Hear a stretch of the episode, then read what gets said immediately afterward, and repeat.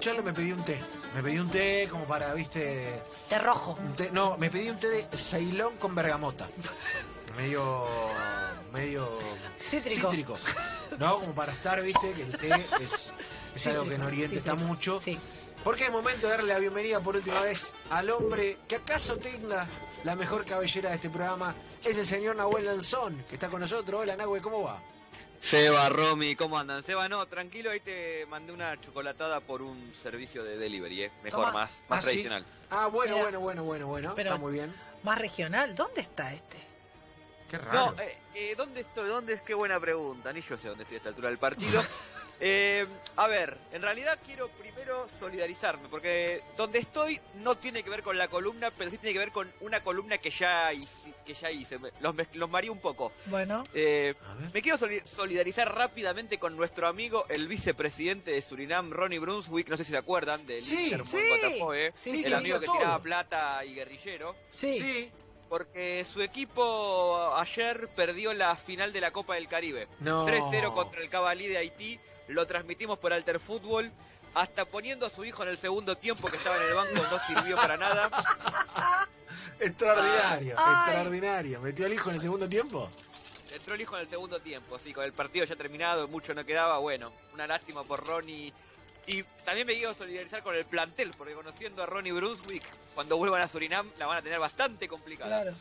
Yo no sé si el hijo entra para cambiar el partido y mejorarlo futbolísticamente, cosa que descreo, o para amenazar a los rivales o incluso a los compañeros. Es ¿Me entendés que entra de parte del me padre? gusta- Mirá que me dijo mi la viejo que lo voy a matar, si- lo va a matar si no, ¿eh? Ahí va la Me, gusta la tesis de la, la tesis de Seba y me parece que, que va por ahí. Esta final se jugó en Santo Domingo, aquí en República Dominicana, así que aproveché y me, pas- me paso unos días acá. Qué bien. Bien. Pero no vamos a hablar de República Dominicana hoy. Hoy vamos a hablar de... El, a ver cómo lo presento. Lo podría presentar por dos lados. Justo Lanza no está, que me podría acusar de inventar un país y algo de eso hay. Y también podríamos hablar del mejor equipo de un país que no es de ese país. ¿Eh? El mejor, o sea, como si fuera el mejor equipo argentino, pero que no es argentino. Claro, exactamente, exactamente. Eh, ¿Ustedes conocen eh, la República de Moldavia? Ah, bueno, eh, eh, la conozco del Sí, Tutti Frutti más claro, que nada. claro, por ejemplo. Cuando te Claro. pa- países con M, que todos tiran, no sé. En México, yo meto Moldavia. Como para sumar Claro, 10. 10 puntitos Es como el índigo. Está buena, eh, bien ahí el, el- Claro. el bidoncito.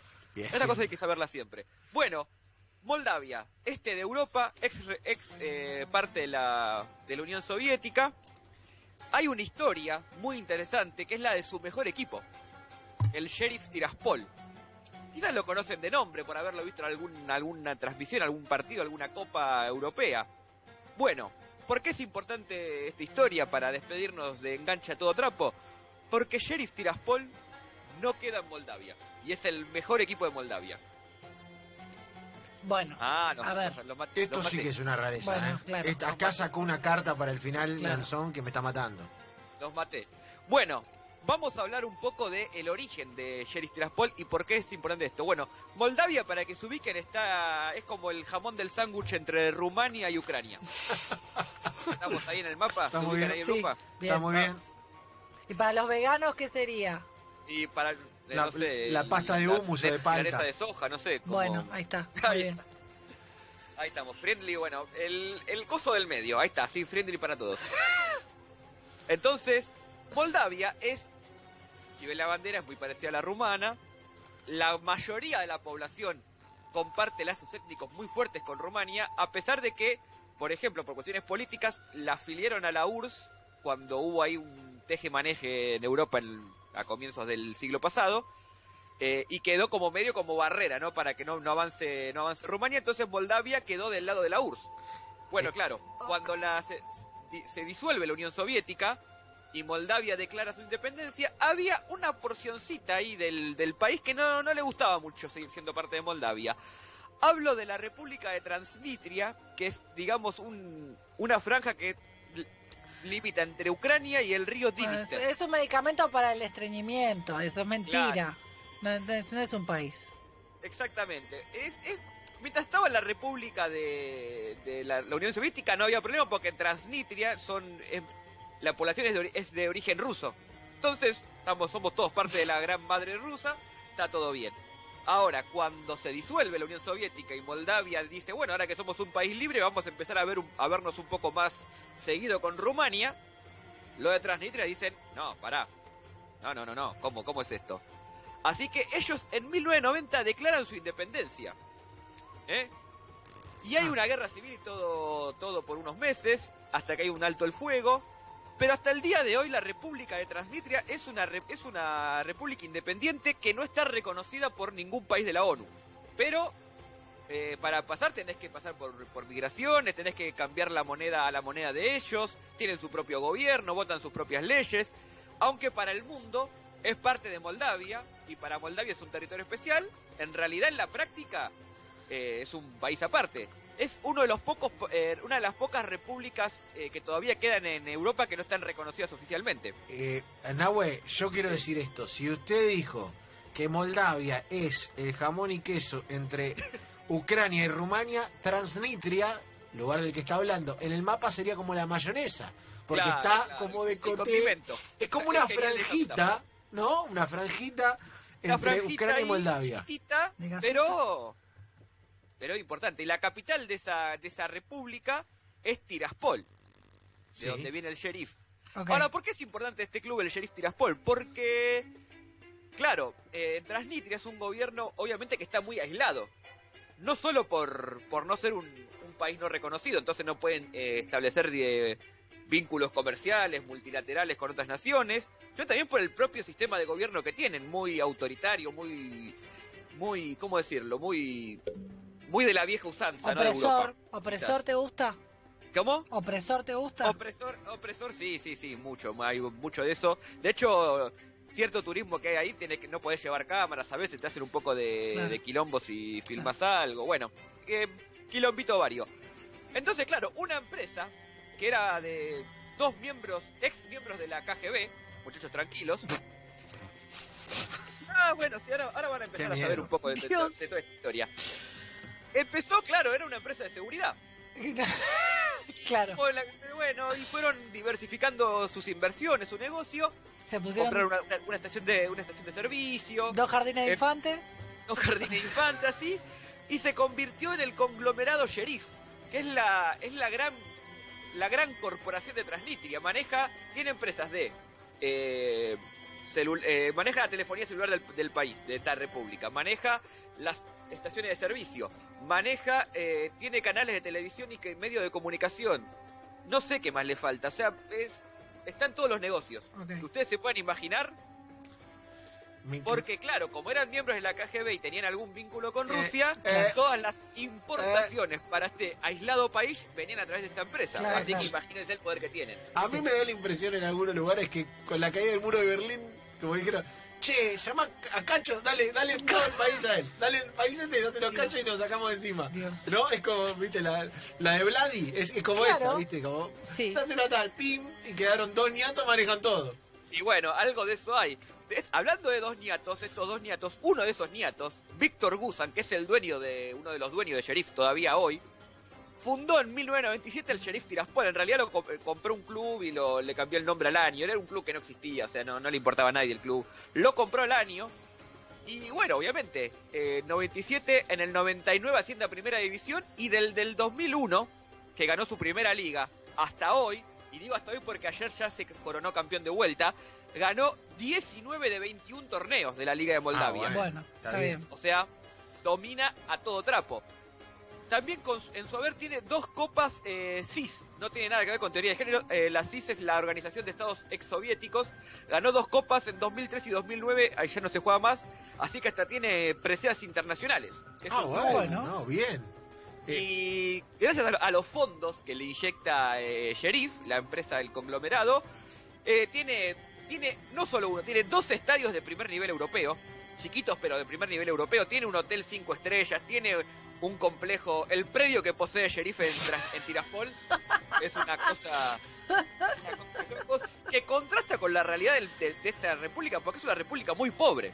Pero lo que es eh, el, el complejo del Sheriff Tiraspol es un es de primer mundo realmente. Está- Digamos que nuestro amigo Víctor Guzán, el presidente del sheriff y del sheriff Tiraspol, tiene algunas historias. De hecho, un futbolista australiano contaba que cuando iba al club básicamente tenía que vivir aislado porque hay que tener mucho cuidado, dice este, este jugador, con quién hablabas, porque te estaban todo el tiempo vigilando. Y sí, dos ex KGB, claro, las probabilidades de que estén vigilando son muchas. Es como el Estiuso, el Fútbol Club, ¿no? claro, y contaba que pagaban buenos, paga buenos sueldos para lo que es la región de, del fútbol de Moldavia. Pero una, me, me esta particularidad de cómo pagaba el sueldo. A ver. la primera semana de cada mes, en algún momento le decía al plantel, pase a mi oficina. Entonces, los hacía eh, hacer la fila a todos los jugadores sí. en, en, el pasillo de la oficina de nuestro amigo Víctor, donde los recibían dos eh, muchachos con un con una K-47 cada uno. Claro. nada. Dos muchachos de seguridad. No sé, con, los cacheaban y los hacía pasar a cada uno al... Calzamel, dijo. Con la, le daba la plata billete en mano. Ah. Así que... crocante, crocante. Pará, igual yo voy a decir algo buenamente. Eh, que eso no está, o sea, sacá los AK-47. Claro, las tartamudas. No está muy lejos de lo que pasa en algún club, o lo que ha pasado en algún club de fútbol argentino. Yo voy a decir esto. hay muchas historias de ese tipo, yo, también en Argentina. Yo estuve en una fila de esas, no para cobrar, ¿eh? No para ah. cobrar. Pero estuve en una eh, estuve viendo fila de jugadores esperando por cobrar y saliendo sobre papel madera. ¿Ah, Supongo que el club ese tendría todo registrado, ¿no? Supongo. Todo, todo en blanco. Ese día... que igual me imagino que Transnistria nadie le pide, nadie le rinde cuentas al sheriff. Pero más o menos. la FIPD la parte, la FIPD, o sea, te la descuentan de dártela. Si, si al final de... Pero mira cómo, cómo se mezcla todo. Porque acá viene un poco el tema, claro.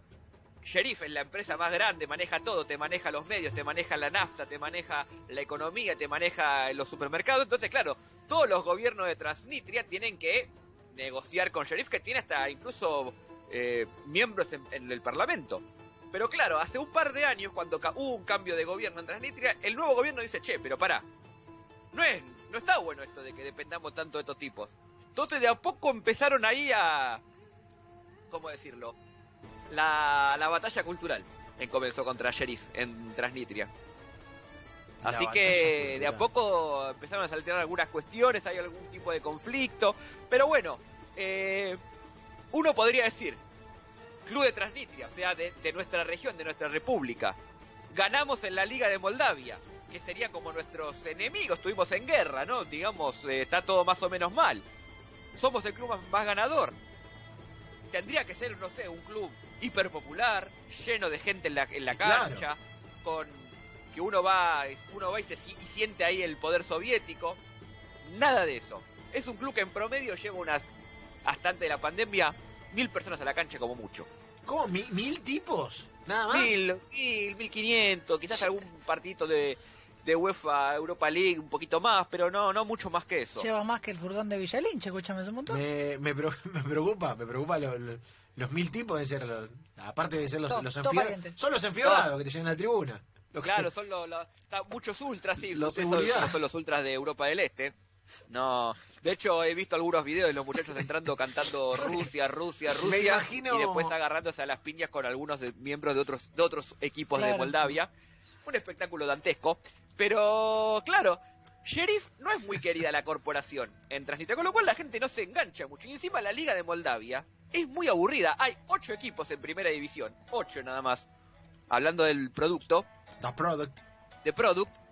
Y la verdad que hay una diferencia eh, muy grande. Por ejemplo, esta liga que acaba de ganar Sheriff Tiraspol, en 36 partidos con 8 equipos, o sea, juegan como 10 veces entre ellos, la verdad una diversión tremenda, sacó 99 puntos y el segundo sacó 83. Ciento, hizo 116 goles y recibió 7 goles en 36 partidos. es un limón en ese equipo. Es, es inmirable. Claro, entonces la gente no le gusta la liga. No le gusta la liga de Moldavia, es un es aburrida, no se juega un muy lindo fútbol y encima el Sheriff, claramente, como está en esta liga eh, medio muy under dentro de Europa, no le da para después dar el salto a la Champions League y llegar a fase de grupos, que es el gran sueño de eh, de nuestro amigo Víctor. Se queda siempre a mitad de camino y después va, hace un poco en la, en la UEFA Europa League y no le va tan bien. Con lo cual está como en una especie de, limbo, porque para la liga local es un equipazo. Es como el Barcelona de Moldavia, aunque no sea de Moldavia. Pero pasando Europa es el Sheriff Tiraspol es bueno, es lo que es, digamos. Con lo cual, la gente no se engancha mucho. Y uno podría decir, pero está el conflicto entre Moldavia y, y, y Transnistria. Nada de eso. ¿Por qué? Porque la gente en general, tanto de Moldavia como de Transnistria, está todo bien. No es que hay una rivalidad. Obviamente eh, ah, saben que hay un conflicto, entienden que hay un conflicto, pero no, no, no son esos conflictos étnicos tan fuertes que hay en, por ejemplo, no sé, Serbia, Croacia, sino que es algo mucho más de baja, de baja intensidad. Y de hecho, la Federación de Transnistria de fútbol le permite a los clubes, como el Sheriff, jugar en Moldavia porque dice, si nosotros hacemos nuestra propia federación, no nos da bola a nadie porque no podemos afiliarnos a la FIFA. Nos conviene eh, hablar con la, la, Federación de Moldavia, llevarnos bien y que los clubes jueguen ahí, porque es mejor para la competición, nos da un poco de pantalla. La verdad no tenemos por qué hacernos los locos y hacer nuestra propia federación, como por ejemplo si pasa en Chipre con Chipre y Chipre del Norte, que los Chipre del Norte no pueden jugar en Chipre y no, están afiliados a FIFA ni nada por el estilo. Entonces, no, acá, acá bien, acá bien. Eh, acá está, el, todo, el, el está chiqui, todo bien, digamos. El Chiquitapia de Moldavia bien, los integró. Los integró, sí, y de hecho no, no hay muchos problemas. Sí hay problemas entre la tribuna, entre los ultras, pero en general está todo más o menos bien. Así que tampoco está esa dimensión política que a veces eh, reemplaza o le da un poco más de intensidad a la, eh, a la falta de fútbol. No, no, acá está todo, está todo bien. Con lo cual el sheriff mucha plata para lo que es Moldavia, muchísima plata para lo que es Transnistria, pero le falta un poquito más. Pero bueno, por lo menos tiene esta historia muy particular de Europa, porque uno, uno asocia estas cosas, no sé, a Asia, África, no, pero en, en el corazón de Europa tenemos a un equipo de una república que es el mejor equipo de otra república. Magia pura, ¿eh? la de Lanzón, Dios. el Dios. equipo de un país que en realidad juega y habita en otro país. Moldavia Business, marida mucho, ¿sabes con qué? Moldavia, ¿con qué marida? ¿Con qué? Con abrís más un galpón, abrís el galpón, abrís el candado del galpón sí. y adentro hay 10 misiles nucleares y te los vende un nieto. ¿Viste? Te dice, esto, te lo, ¿cuánto querés? ¿Dos? Te lo cargo, te lo cargas ahora, te dice. ¿Viste? Como, te lo llevas, te lo llevas. Claro, como que quedaron de la guerra, de la Guerra Fría, están ahí. ¿Viste? Me parece un montón. ¿Querés una, ¿Querés una nuclear? Te, te, la consigo, vamos acá a la vuelta, te dicen. Tengo un me, amigo. Me da eso. Un amigo en Rusia. Claro, me da eso, eh, Moldavia y, y toda esa zona. Moldavia más y Transnistria ni hablar.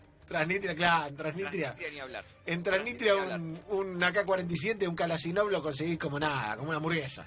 Sí, sí, hay, hay un, fa deli, un fast food de. Claro, viste que. La verdad, esto es estereotipar, es un montón. Viste que ahora en Estados Unidos te dan para, para vacunarte, eh, algunos que están con muchísimas ganas de elogiar eso, y ya me parece un descalabro. Bueno. Para que te vacunes te dan una hamburguesa, porque hay parte de la población que no se quiere vacunar. Acá, acá vas a cualquier lado y dices, ah, pero esto viene con un Kalasinov. No, pero no, no lo quiero, no, no importa, lléveselo. lléveselo. Hay, hay, muchas imágenes muy, muy particulares de esta, de esta república. Eh, para que la, la googleen después. Eh, y Seba, déjame decir una cosita más antes, Sí. de, antes de despedirnos. El agradecimiento eterno a ustedes por, por haberme dado este espacio. Y nada, eh, espero que en algún momento nuestros caminos se vuelvan a cruzar de alguna manera con el fútbol exótico.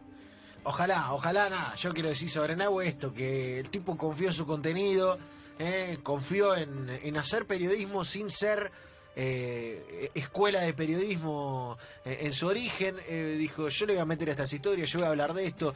Fue un éxito en redes sociales, se ganó un lugar solo en todos los lados en los que eh, lo ha tenido y lo tendrá. Así que Nahue, yo, eh, por mi parte, eh, lo que te digo siempre, eh, el, lo que tenés lo mereces y nada, espero que me invites a, alguna transmi de Alter Fútbol ahora que voy a estar con el pase en mi poder. eh, y Oh, por favor. es lo ¿sabes Yo estoy para que metamos un alter fútbol de alguna de fútbol femenino.